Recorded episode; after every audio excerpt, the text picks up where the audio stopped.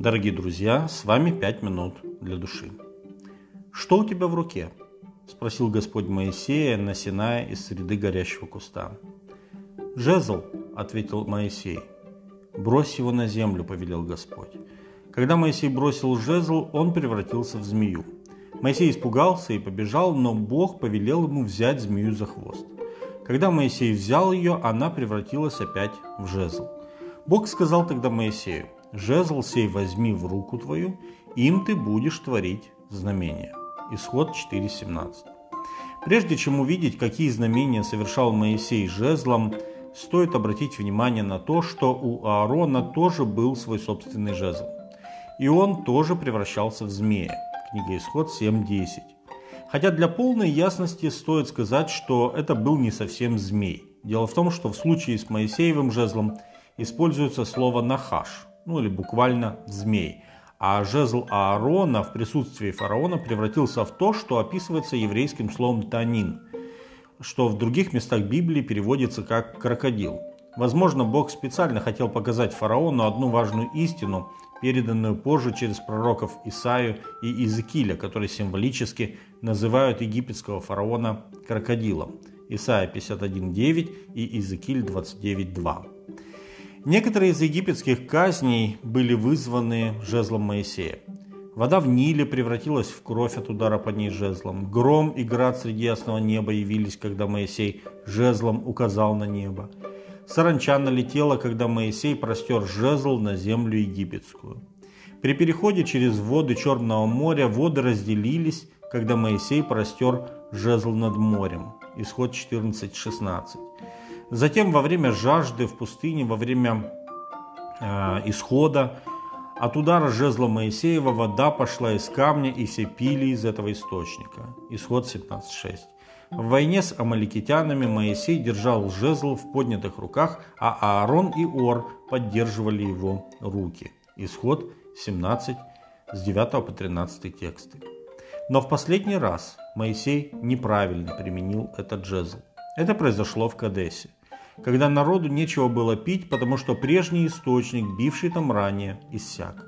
Тогда народ начал роптать на Моисея, и сказал Господь Моисею, «Возьми жезл, собери общество, ты и Аарон, брат твой, и скажите в глазах их скале, и она даст из себя воду. Итак, ты изведешь им воду из скалы, и напоишь общество и скот его». Числа 20 с 3 по 8 текст. Тогда Моисей поднял руку и дважды ударил по скале, и потекло много воды. Но Господь сказал Моисею и Аарону, «За то, что вы не поверили мне, чтобы явить святость мою пред очами сынов Израилевых, не введете вы народа сего в землю, которую я даю ему». Числа 20 с 10 по 12 тексты. Ошибка Моисея и Аарона заключались в том, что что они обесценили урок, который Бог желал преподать Израилю. Скала была символом грядущего Спасителя Христа. Подобно тому, как и Христос должен был только один раз принести себя в жертву, Моисей однажды уже ударял по скале. Во второй раз нужно было только сказать скале. Вторым ударом по скале, который является символом Христа, уничтожилось значение этого чудесного прообраза. Пару лет назад в Стамбуле на территории Султанского дворца Топкапы я посетил небольшой музей с различными религиозными реликвиями.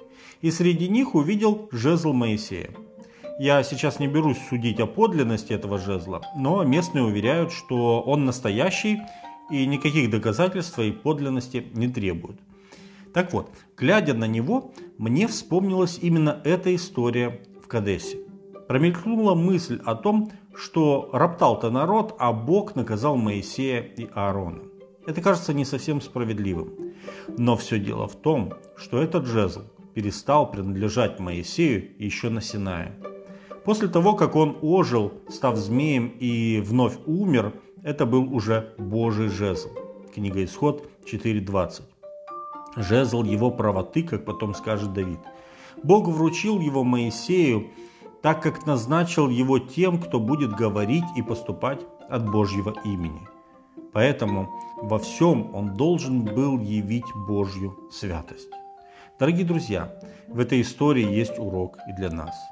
Принимая Господа, мы принимаем на себя серьезную ответственность провозглашать своей жизнью Божье совершенство, как пишет Петр.